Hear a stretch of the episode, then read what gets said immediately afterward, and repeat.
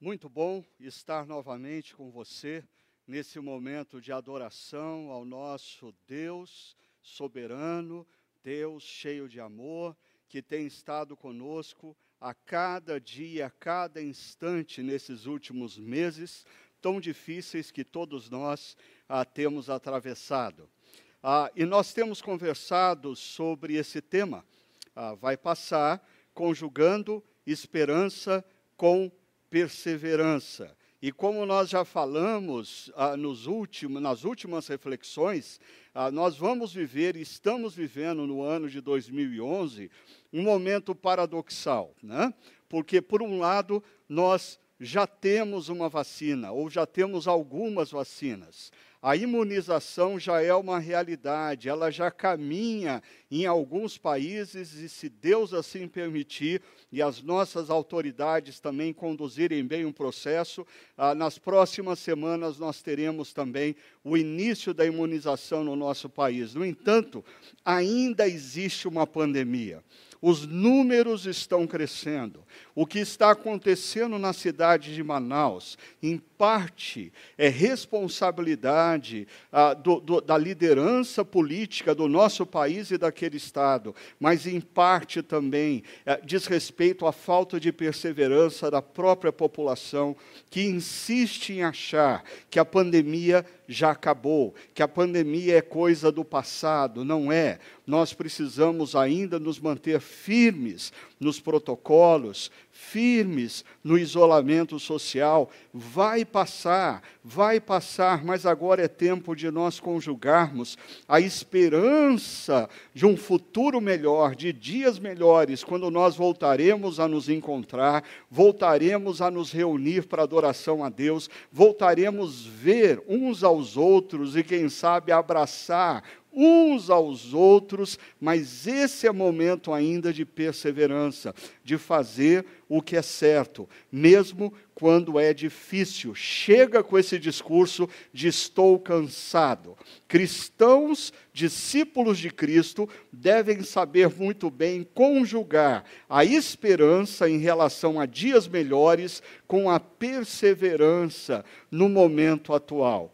E nós temos um grande exemplo disso quando nós lemos o capítulo 11 do livro de Hebreus, onde nós temos a história de vários homens e mulheres ah, que vivenciaram dificuldades, momentos de adversidade, de grandes provações, no entanto, eles perseveraram. Por quê? Porque eles esperavam algo melhor, porque eles confiavam na promessa de Deus ah, esses homens e mulheres que nós temos relatados ah, em Hebreus 11 são homens e mulheres que tinham seus olhos no futuro, mas os seus pés no presente, com os olhos no futuro. Eles esperavam o cumprimento das promessas de Deus em suas vidas, mas com os pés no presente, eles procuravam fazer o que era certo, obedecendo ao seu Senhor, a que havia prometido dias melhores, havia prometido um futuro próspero para cada um deles. Assim, nós temos conversado sobre esses personagens e na nossa última reflexão falamos sobre ah, um dos maiores deles, ou talvez aquele que a Bíblia mais fala acerca ah, dessa capacidade de conjugar a esperança com perseverança, Abraão. Abraão teve um filho, Isaque, ah, teve um neto, Jacó, dentre dois netos, e dentre os doze filhos de Jacó Abraão tem um bisneto chamado José. E hoje eu queria falar um pouco com vocês sobre esse personagem. Diz assim, Hebreus capítulo 11, verso 13: Pela fé, José, no fim da vida, fez menção do êxodo dos israelitas do Egito e deu instruções acerca dos seus próprios ossos. Interessante, esse texto nos fala que José faz algo no fim da sua vida. E isso significa que José já estava com 110 anos. E muita coisa havia acontecido ao longo desses 110 anos. Ah, dos 110 anos de José, 93 deles José havia passado no próprio Egito, porque, com 17 anos de idade, ele é alvo de uma trama dos seus irmãos que o vendem como escravo para o Egito. Depois de trabalhar na casa do chefe da guarda de Faraó, José é alvo de uma trama de uma injustiça e ele é preso. E na prisão ele permanece dez anos, até que uma circunstância o move da prisão e faz dele o segundo homem do Egito, o governador do Egito. E assim ele vai ter a oportunidade de abençoar o Egito e as demais nações na sua circunvizinhança no momento de profunda crise. O seu pai e os seus irmãos, que se encontravam na terra de Canaã, a terra da promessa, a terra prometida, descem para o Egito por causa da fome. E assim José vai reencontrar os seus irmãos, reencontrar os seus ofensores, e nós vamos ver o que José faz diante dessa situação. Mas o que eu queria destacar para você é que José, dos 110 anos ah, de vida, ele passa 93 no Egito. Mesmo assim, depois de tanto sofrimento, de tantas dores, de tantas decepções, José é um indivíduo que continua falando de esperança. Ah, no final dos seus dias, José fala de esperança. Ah, quantos de nós, na medida em que envelhecemos, começamos a dar espaço nos nossos corações para as decepções que nós temos com as pessoas, com as traições nas amizades, com as frustrações com a vida, e gradativamente nós nos tornamos pessoas mais e mais amargas, mais e mais céticas. Ver o que acontece com José, um homem que, depois de passar por tudo que ele passou, ah, termina os seus dias falando de esperança. É, é, é, é uma virtude tremenda que nós precisamos cultivar. Nós precisamos cuidar dos nossos corações, a fim de que, em meio às frustrações, decepções, adversidades, provações, desertos da vida, ah, os nossos corações não se tornem céticos para com o futuro. Nós precisamos sempre, sempre cuidar e zelar dos nossos corações e manter a esperança. Mas não somente isso. José fala da esperança que seria a, o retorno dos descendentes de Jacó, o retorno do povo hebreu ao, a terra prometida, a terra de Canaã, coisa que aconteceria séculos mais tarde da sua morte. Mas José, além disso, fala acerca dos seus ossos, instruções acerca dos seus próprios ossos. Pode parecer estranho para você que não conhece essa história, o que um sujeito no final da vida está preocupado com o que vão fazer com os ossos dele. Mas se você continuar lendo a Bíblia, você vai perceber que quando José morre no Egito, ele é embalsamado e ele é colocado possivelmente num sarcófago, e ali ele vai ficar até que séculos mais tarde, quando o povo hebreu vai deixar o Egito, Moisés tem o cuidado de pegar os ossos de José e levar junto com eles para Canaã, para a terra prometida. E quando Josué, o líder que vem após Moisés, entra na terra prometida e ele chega num território que havia sido comprado muito atrás no passado por Jacó. Aquele território passa a ser possessão dos dois filhos de José e José é enterrado na terra de Canaã. Ah, o que isso nos ensina?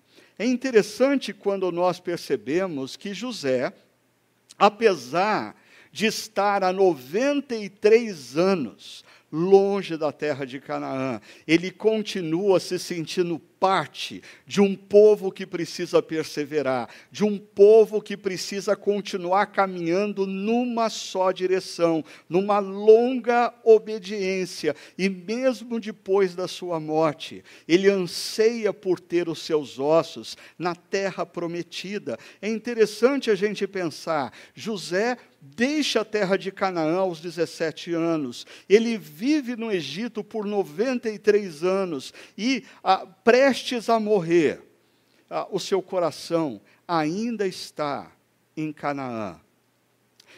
Ah, essa situação me levou a considerar o que nós vivemos hoje em dia, aonde ah, nas nossas relações tanto se fala ah, sobre ah, quão descartáveis são os nossos relacionamentos, quão descartáveis são os nossos momentos. Muitas vezes pessoas vivem tão intensamente, experiências tão gostosas num determinado contexto, numa determinada comunidade cristã, e de repente elas viram a página como se nunca tivesse acontecido nada, descartam toda aquela situação. Quando pessoas não fazem isso, filhos com as suas próprias famílias, descartando a experiência anterior, como se não, não, não tivesse existido um período no qual seus pais se dedicaram intensamente no cuidado, na, na, na no, no zelo para com a educação e a criação. Agora, José, depois de 93 anos longe de Canaã, ele ainda honra Canaã, ele ainda pensa com carinho em Canaã. Canaã ainda tem efeitos na mente e no coração de José. Mas mais do que isso, eu creio que essa imagem nos ajuda a, a, a, tomarmos cuidado com o que acontece com homens e mulheres na atualidade, a pessoas que se envolvem com as suas carreiras no mundo ocidental, aonde o que vale é o que você faz, nem, não quem você é. O que vale é o que você conquista, não o seu caráter. E gradativamente essas pessoas começam a se entregar tão intensivamente as suas carreiras, tão obsessivamente para conquistar coisas e posses que acabam se esquecendo que a, a história não é a palavra final para aqueles que creem em Jesus e têm a esperança futura da eternidade. A, a gente pode perceber que José faz parte do grupo daqueles homens e mulheres que vivem o aqui e agora e vivem com excelência, fazem o melhor através dos dons e habilidades que Deus deu a eles, mas eles não perdem a consciência, eles não perdem a consciência de que eles não pertencem à história. A história não é a palavra final, mas sim a eternidade com o Senhor. Se você voltar para o texto de Hebreus 11, nós podemos perceber que José faz parte desses homens e mulheres que o texto de Hebreus diz assim: todos estes viveram pela fé e morreram sem receber o que tinham, tinha sido prometido. Viram-no de longe, de longe o saudaram, reconhecendo que eram estrangeiros e peregrinos na terra. Que bonita essa expressão, reconhecendo que eram estrangeiros estrangeiros e peregrinos na terra. Estrangeiros e peregrinos têm a consciência de que estão de passagem.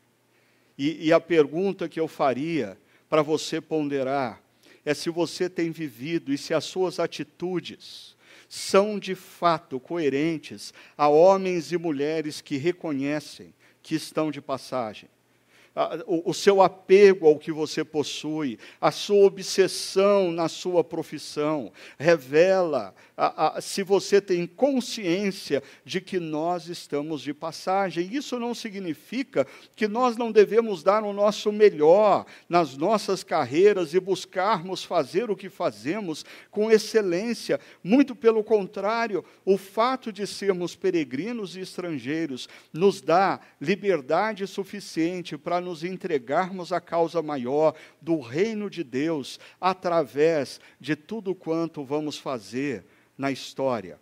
Mas eu queria levantar uma pergunta para você.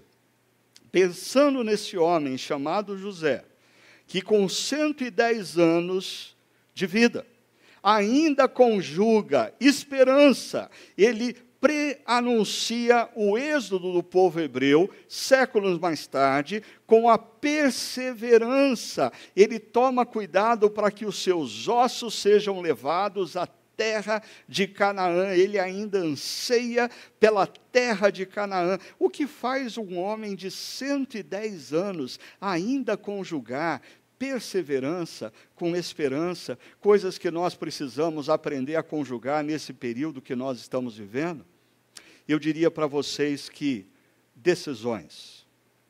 Quando nós lemos a história de José, nós percebemos que a história de José é construída através de decisões.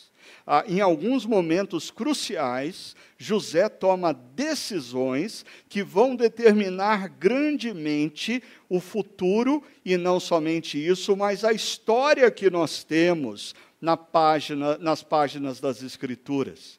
Da mesma maneira, as nossas vidas, as decisões que nós estamos tomando hoje, em relação às nossas vidas, em relação à nossa carreira profissional, em relação à nossa família. As decisões que nós estamos tomando hoje determinam grandemente qual será o nosso futuro e, consequentemente, qual é a história que nós, queremos, nós vamos contar no futuro para os nossos filhos e para os nossos netos.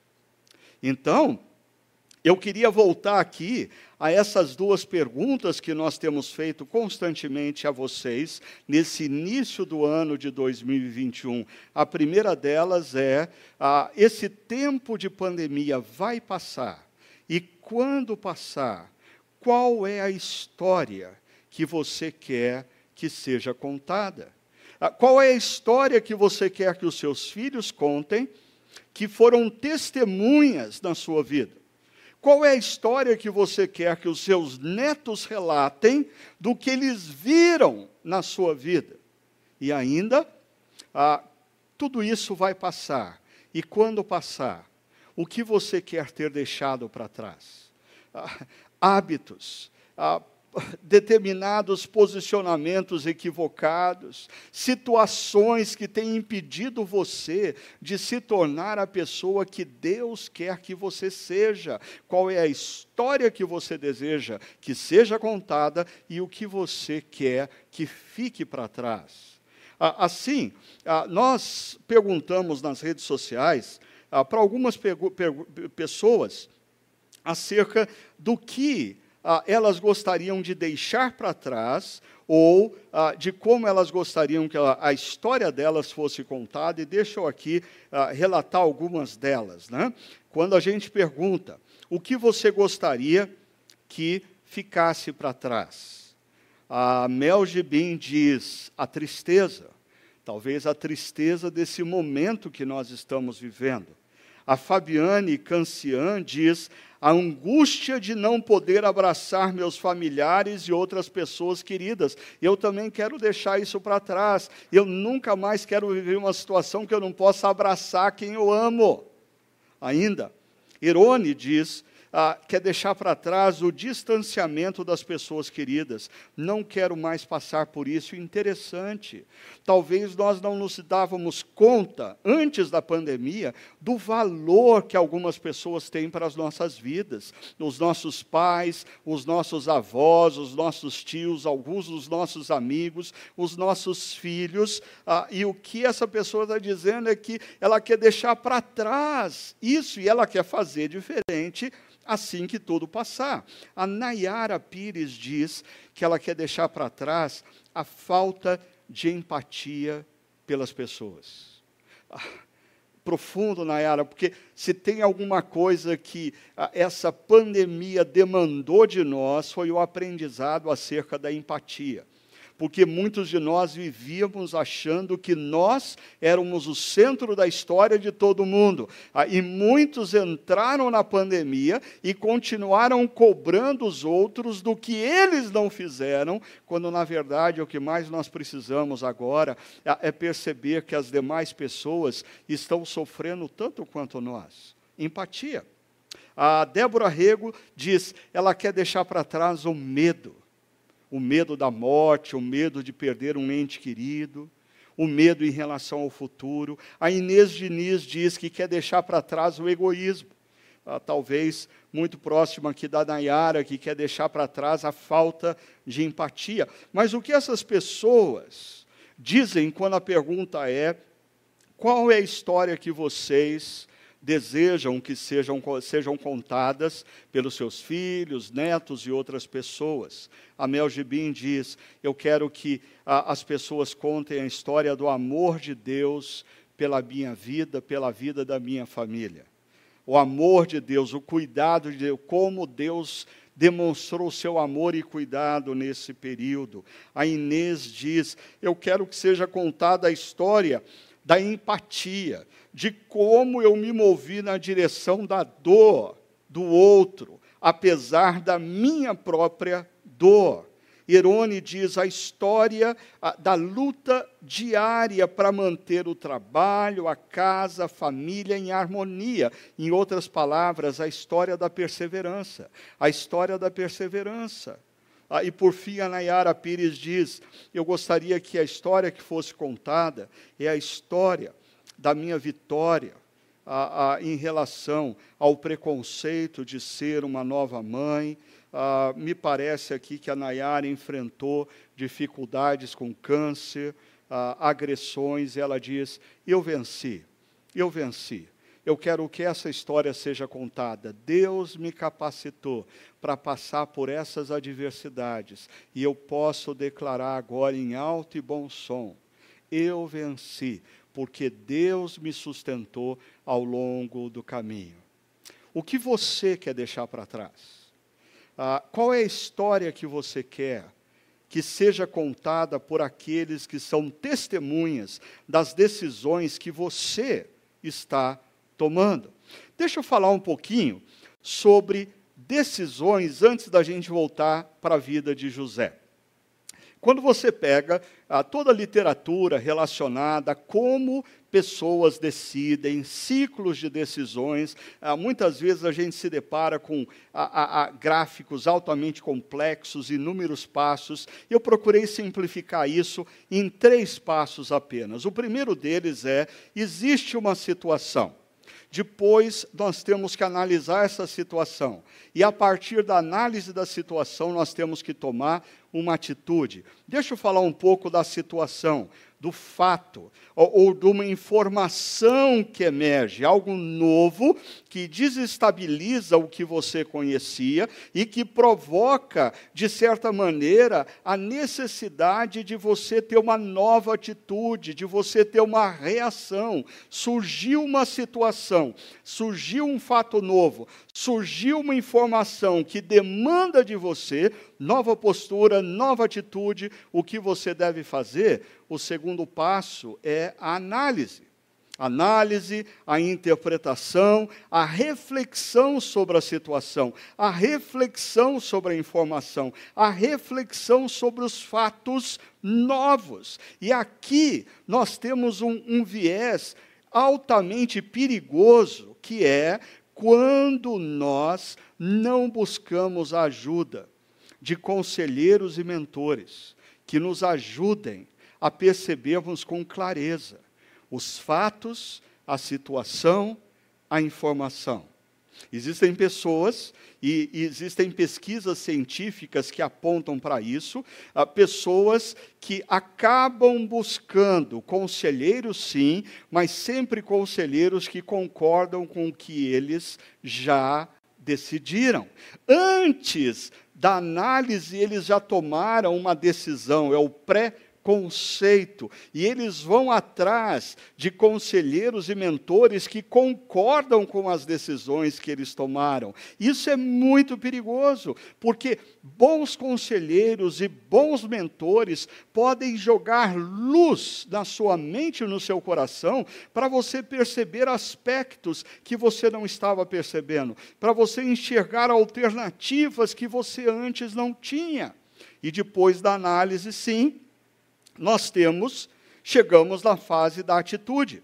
Porque de nada vale a reflexão, a análise, se você não tomar uma decisão, se você não tiver uma postura, se você não tiver uma atitude. Como eu tenho dito ao longo dos anos, o que muda a história de uma vida, o que muda a história de uma família, o que muda uma carreira profissional, não são insights fantásticos ou tremenda reflexão, mas atitudes novas atitudes. Por isso eu diria, aqui nós precisamos tomar muito cuidado com dos pecados capitais, chamado de assedia, ah, mais conhecido entre nós por preguiça. É interessante que a preguiça ah, ah, é, é algo relacionado ao nosso corpo, mas nos sete pecados capitais, a assedia está relacionada a um pecado da alma é aquela preguiça de tomar a decisão que precisa tomar, por quê? Porque vai dar trabalho. É aquela preguiça de ter a atitude que precisa ser tomada, por quê?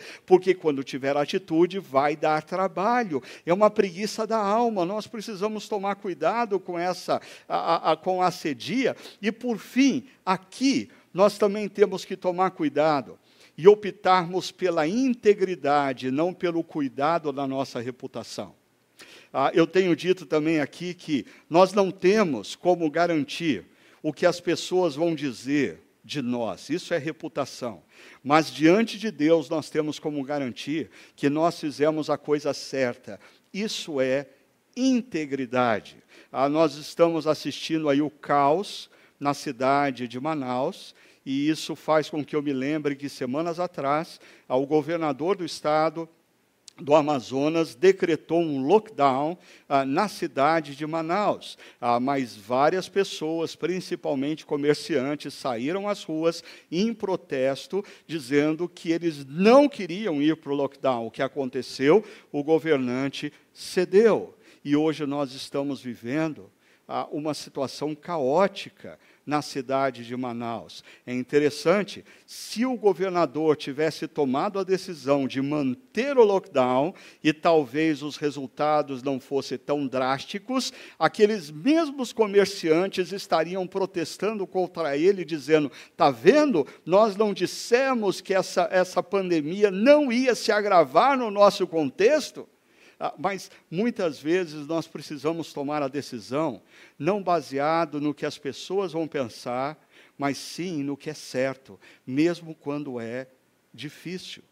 Integridade é quando você, diante de Deus, pondera e chega à conclusão que aquela é a opção mais coerente e consistente com a vida de um discípulo de Cristo. A reputação você precisa entregar nas mãos de Deus. E você precisa confiar no que Ele vai dizer. Nós precisamos nos preocupar muito mais no que Deus pensa de nós, no que a eternidade vai dizer de nós, do que homens e mulheres da nossa geração vão dizer de nós. Agora, nesse gráfico, perceba que um, um grande equívoco e muito comum é nós saltarmos da situação para a atitude, ou seja, desprezando o momento de avaliação, de reflexão. Ah, e isso, isso é muito comum ah, em pessoas impulsivas, às vezes movido pelas emoções, nós enfrentamos uma situação temos uma informação e nós tomamos uma decisão de maneira precipitada, sem análise, sem reflexão, sem ponderação. É interessante que o Senhor Jesus nos desencoraja isso. Veja comigo ah, o que Jesus diz em duas parábolas, lá em Lucas, capítulo 14. Ele diz: qual de vocês, se quiser construir uma torre, primeiro não se assenta e calcula o preço. Ou seja, não saia para construir a torre. Antes de sair para construir, se assente, o que demonstra a necessidade de você parar, de você abaixar um pouco a adrenalina ah, e calcular, fazer as contas se você vai ter dinheiro para construir a torre. Mas Jesus ainda fala de um rei, e ele diz: qual é o rei que, pretendendo sair à guerra contra outro rei, primeiro, veja só como Jesus insiste, se assenta e pensa, reflete. Reis não devem tomar decisões impulsivamente. Reis, governantes, líderes não devem falar e depois pensar. Não, nós precisamos nos assentar e refletir e pensar. É interessante a insistência de Jesus nesses dois verbos: calcular, pensar calcular, assente-se para calcular, assente-se para pensar. E eu queria insistir aqui nesse exercício. Eu tenho pensado ah, na necessidade até mesmo de fazer desse exercício não uma experiência pessoal, mas sentar com a minha esposa ah, e juntos nós respondemos essas duas perguntas. É, o que nós queremos que as pessoas digam da nossa história nesse momento. Como nós queremos construir essa história com a graça e com a bênção de Deus. E ainda, na nossa relação conjugal, na nossa vida em família, o que nós queremos deixar para trás, o que nós queremos que fique para trás. Perceba, para isso, nós precisamos nos assentar, calcular e pensar nós precisamos refletir. Deixa eu voltar então à vida de José, que é o nosso foco principal nessa reflexão. José, ao longo da sua vida, eu disse que ah, em momentos cruciais, ele toma decisões que constrói a história que nós temos na narrativa bíblica. A história que nós contamos hoje de José é construída a partir de pelo menos três grandes decisões. E eu queria conversar com vocês acerca dessas três grandes decisões. Primeiro, a decisão que José toma diante de injustiças e decepções. Perceba, quando José tinha 17 anos de idade, os seus irmãos, dez dos seus irmãos, tramam contra a sua vida. Ah, esses irmãos chegam a pensar, primeiramente, em assassinado. Ou seja, eles pensam em matar José, um adolescente de 17 anos de idade, depois alguém tem uma ideia brilhante, que tal nós não o matarmos? Mas a gente coloca o sujeito numa cisterna e a gente deixa lá, porque um animal selvagem vai vir, vai matá-lo e vai comê-lo. que irmão bonzinho esse! Ah, até que então surge uma terceira ideia fantástica. Ah, que tal nós não matarmos e nem o deixarmos ah, nas mãos dos animais selvagens? Que tal nós vendermos ele como escravo? E assim ele vai ter que passar o resto da vida sofrendo como escravo. Olha só o que diz o texto no capítulo 37 de Gênesis. Quando os mercadores ismaelitas se aproximaram, seus irmãos tiraram José do poço e o venderam por vinte peças de prata aos ismaelitas, que o levaram para o Egito. Pergunta que eu faço a você: isso foi justo? Irmãos mais velhos devem agir dessa maneira? Ah, é, é isso que nós esperamos de pessoas da nossa família? Ah, irmãos mais velhos supostamente deveriam cuidar dos mais novos. Irmãos mais velhos deveriam supostamente acolher as imaturidades dos mais novos. Pais deveriam cuidar dos seus filhos, amigos deveriam estar ao lado de amigos no momento da dor. Mas o que acontece com José é injusto e gera o espaço para decepção. Ah, mas aqui a gente tem um outro problema. O problema de, de, de a gente construir narrativas vitimistas, porque nós vivemos no mundo ocidental, um mundo altamente influencia, influenciado por uma perspectiva da vida psicanalítica, onde nós sofremos no presente e passamos boa parte do tempo olhando para trás, tentando identificar os culpados. Isso é uma perspectiva a, a, vitimista da vida, quando você procura os culpados para justificar quem você é, você procura no passado passado os culpados para você ser a pessoa insegura, para você ser a pessoa que você é profissionalmente, para você não conseguir lidar com determinadas situações. Ah, Desculpe-me, mas ah, eu, eu, eu, queria trazer aqui uma frase que eu já citei anos atrás, ah, de um existencialista ateu, Jean-Paul Sartre, que parece nessa frase mais cristão do que muitos cristãos que vivem esse vitimismo. Por quê? Jean-Paul Sartre diz o seguinte: o importante não é aquilo que fazem de nós, mas o que nós mesmos fazemos do que os outros fizeram de nós. Ah, eu não estou convidando você a viver uma vida a partir do existencialismo humanista de Sartre mas eu estou querendo desafiar você e confrontar a visão fatalista daqueles que dizem tudo o que acontece, acontece por causa de Deus. Deus já sabe todas as coisas, até mesmo o que eu vou decidir, o que eu vou fazer, o que eu vou conseguir fazer, o que eu não vou conseguir fazer. Logo, eu não preciso fazer absolutamente nada e Deus é culpado se der errado. Isso é fatalismo. Mas existe também o fatalismo humanista a partir da perspectiva psicanalista, que diz que eu sou o que sou por causa do passado, eu sou o que sou por causa do que fizeram de mim. José é vendido pelos seus próprios irmãos aos 17 anos de idade. Eu diria que José seria um, um, um, estudo de caso, um prato cheio, para falar de um sujeito que tinha tudo para dar certo, mas por causa de um trauma na adolescência, ah, se tornou um cara altamente complexado. Mas o que a gente vê ah, na história e na narrativa bíblica é justamente o contrário. José é alvo de frustrações e decepções. No entanto, José tem uma atitude atitude para com a vida, uma responsabilidade para com o seu presente, o que determina o futuro de José não é o passado. O que determina o futuro de José é a consciência de que Deus está com ele no presente. Por isso, ele toma as decisões que ele precisa tomar.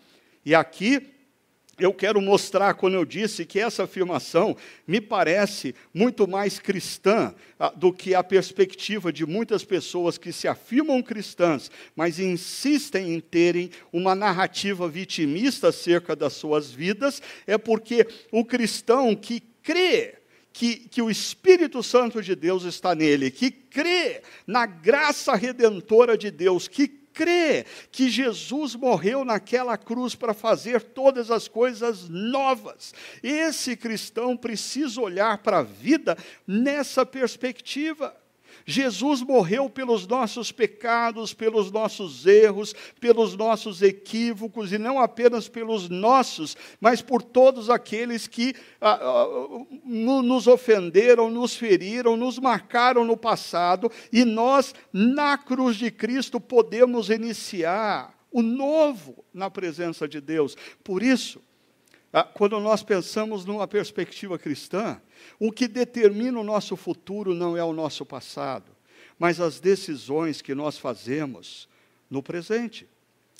Ah, eu, queria chamar a sua atenção, é, eu, tenho aprendido a admirar a Barack Obama, ex-presidente dos Estados Unidos, e na medida em que eu comecei a dar uma olhada nessa biografia dele, ah, ah, eu fiquei mais fascinado ainda, ah, uma terra prometida. E uma das coisas interessantes da vida de Barack Obama ah, é que praticamente ele não conheceu o pai dele. Ah, ele teve um encontro em toda a vida com o seu pai. Mas veja só o que acontece. Ah, ele é um filho de um pai completamente ausente. E ele mesmo fala sobre isso, ele fala da dor disso, mas ele tomou uma decisão. Ele não seria um pai ausente para suas filhas. E ele se torna então um pai altamente presente na vida das suas filhas. O que seremos no futuro não está determinado pelo nosso passado, mas pelas decisões que nós tomamos no presente principalmente aqueles que creem na graça redentiva de Deus, no poder do Espírito Santo e de que Deus tem o poder de fazer todas as coisas novas no universo, na nossa sociedade e nas nossas histórias. Agora, a história de José continua. Ele é vendido como escravo, ele se torna servo na casa de Potifar, chefe da guarda de Faraó, e diz o texto agora em Gênesis capítulo 39 que o Senhor estava com ele, José, e o fazia prosperar em tudo que realizava, e eu queria chamar a sua atenção aqui ah, para a cocriação. O Senhor fazia prosperar, o Senhor abençoava, o Senhor ah, derramava sua graça sobre o quê? Sobre tudo o que José realizava. Ah, seria como dizer, se a, a bênção do Senhor vale dez, dez vezes tudo o que José realizava. Se José realizasse nada, seria igual a nada. Tem muita gente que vive assim. Ah, o Senhor não me abençoa. Ah, o Senhor não tem sido gracioso para comigo. Ah, é, é, é, o, o, Senhor não tem, não tem cumprido as suas promessas para com a minha vida, mas o Senhor não prometeu te abençoar por você ficar sem fazer nada. O Senhor prometeu abençoar tudo aquilo que você fizer com a motivação correta de coração, tudo aquilo que você fizer eh, que não substituir Ele em primeiro lugar na sua vida, buscar em primeiro lugar o reino de Deus e Deus vai te suprir do alimento, da vestimenta. Salmo capítulo 1, aquele que medita e guarda a lei, os princípios, os valores de Deus, será como uma árvore plantada junto aos ribeiros de água, no tempo certo dará os seus frutos, e tudo o que fizer prosperará. Agora, tudo o que fizer, eu queria insistir nesse conceito da cocriação. Deus nos abençoa por tudo aquilo que nós fazemos. Deus nos abençoa, mas nós precisamos tomar as decisões corretas. Deus nos abençoa, mas nós precisamos perseverar nos princípios e valores dele. Deus nos abençoa, mas nós precisamos ter a esperança correta nos nossos corações. Agora, o que acontece na medida em que ah, Deus abençoa José na casa de Faraó? gradativamente ele entra numa fase da vida aonde o caráter dele é provado. Porque Potifar deixou ao seu cuidado, aos cuidados de José, a toda a sua casa e lhe confiou tudo o que possuía. E José, um jovem, bonitão, malhado, bem-sucedido, um cara empreendedor, começou a atrair a atenção de algumas mulheres e atraiu a atenção da mulher errada, da esposa do seu chefe, da esposa de Potifar, da esposa do chefe da guarda de Faraó. E ela vem e insinua e assedia José. Ela diz: deite-se na cama comigo. E ela não fala isso uma vez, ela fala isso inúmeras vezes. A, a, questão é, por que não? Por que não? José é jovem, ele tem os seus impulsos sexuais. José está sozinho no Egito, ele não tem família, ele não tem amigo, toda a vida dele ficou para trás. E outra, assim, a história de José diz para ele, se ele olha para o passado e deixa o passado determinar o presente dele, que esse negócio de ser o moço certinho não dá certo. Ele foi o moço certinho no passado e sabe o que aconteceu? Ele virou escravo no Egito. Por que não ceder? E ainda, porque eu, eu acho que assim, se tornar amante a, a, de um homem, da esposa de um homem poderoso, ah, pode abrir algumas portas, pode oferecer alguns atalhos para a vida de José, um cara que já sofreu tanto, diante de todo o sofrimento emocional que ele teve. É, eu acho que José merece esse romance, ele merece esse tempo de prazer, ele merece essa oportunidade. Mas o que José faz? Primeiro, ele diz a essa mulher, numa determinada situação: Meu senhor, ah, Potifar, não se preocupa com coisa alguma de sua casa, e tudo o que tem deixou aos meus cuidados. Ah, José traz à mente dele o princípio da lealdade. O seu marido confiou em mim. O seu marido confiou em mim quando ninguém confiava em mim. Ah, quantas vezes nós vemos no mundo atual, quando eu falava das relações descartáveis, esse princípio da lealdade sendo relativizado. Quantas vezes, em determinadas situações, nós deixamos de ser leais a pessoas que abriram portas para nós, deixamos de ser leais a pessoas que confiaram totalmente em nós, deixamos de ser leais a pessoas que dedicaram amor, carinho, atenção às nossas vidas. José diz: Eu não posso ser desleal mas José diz algo mais que fica claro no verso 9, porque ele diz: Como poderia eu então cometer algo tão perverso? E esse tão perverso é uma referência a ser desleal com o seu Senhor. Como eu poderia ser tão perverso? Mas o que surpreende é a última fala de José: e pecar contra Deus. Ser desleal é pecar contra Deus, não é pecar contra o próximo. É interessante que nós sempre pensamos no fato de que José está dizendo: ah, eu não posso pecar contra Deus me deitando com você, porque você é esposa do meu chefe. É verdade, isso é, é, verdadeiro. No entanto, José também está dizendo: eu não posso pecar contra Deus sendo desleal para com aquele que confiou em mim. Eu não posso pecar contra Deus sendo desleal com aquele que confia plenamente em mim. Assim, José diz não, e o que acontece? A mulher trama contra a vida dele ah, e ele é jogado numa prisão por 10 anos. Mas eu queria lembrar você de uma frase que eu já disse no passado e para mim ela, ela reverbera na minha mente, no meu coração constantemente.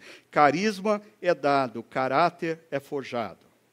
Carisma de liderança, carisma como empreendedor, carisma como chefe do seu setor, carisma como gerente de uma corporação, carisma como um profissional liberal, carisma, carisma é dado, mas o caráter é forjado principalmente naqueles momentos em que ninguém está olhando.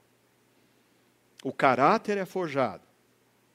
Agora, eu quero chegar ah, no último ponto, na última decisão crucial de José, que são decisões diante de ofensores e ladrões. E você que conhece a vida de José, talvez pense, mas onde tem na vida de José ladrões? Não, ah, pare e pensa comigo, ofensores, eles são essencialmente ladrões.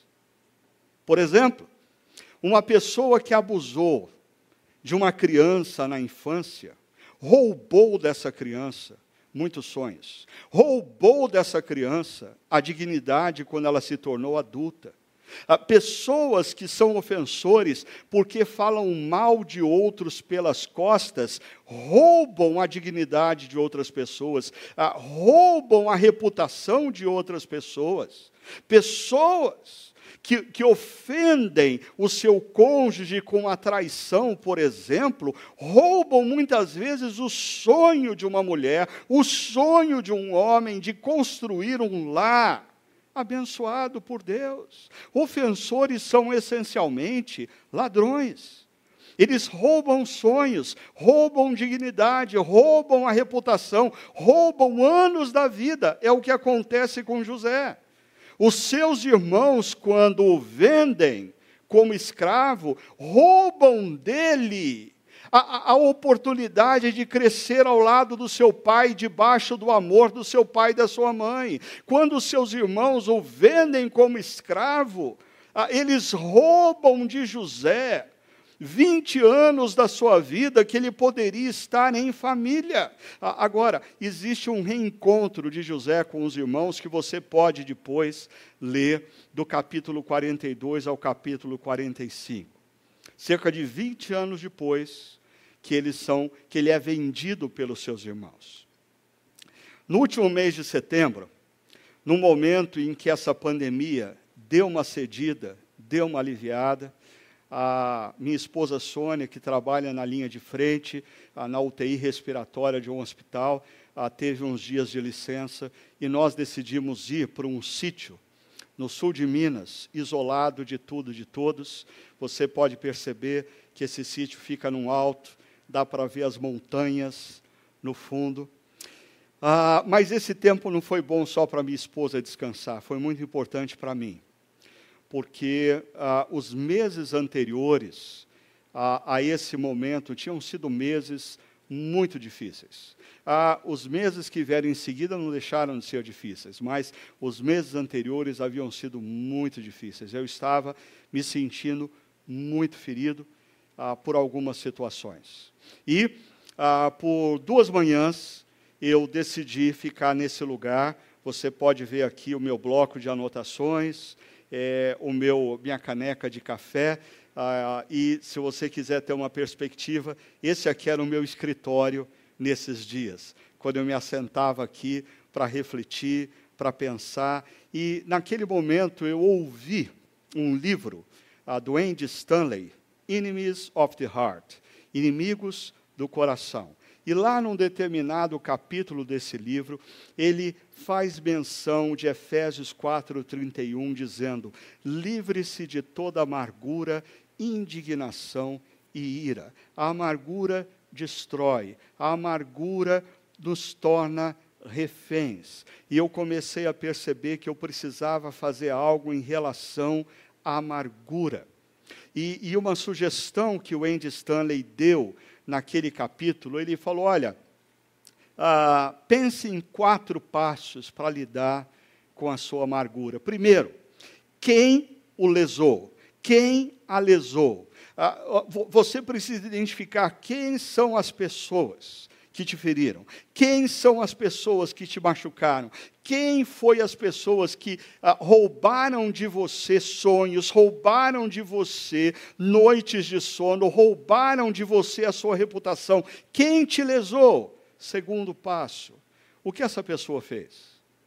Ah, você precisa descrever o que essa pessoa fez. E aí, aquele caderno de anotações que estava ali, eu comecei a descrever ah, em detalhes o que eu sentia. É, é, é, era a minha acusação, era a minha sentença contra pessoas ah, que haviam me ferido em algum momento da minha vida, não apenas no passado recente, mas muitas outras coisas vieram à tona. E o terceiro passo, cancele a dívida. Não, não, não não, que história é essa? Eu não quero cancelar a dívida. Eu escrevi tudo que a pessoa fez justamente para eu não me esquecer do que a pessoa fez. Eu escrevi tudo que ela fez para, num determinado momento que eu tiver cara a cara com ela, eu poder ler tudo isso aqui e tornar a vida dela um caos, tornar a vida dela mais pesada, porque o que essa pessoa merece é ouvir tudo isso, que eu jogue na cara dela. E Deus falava, mas cancele.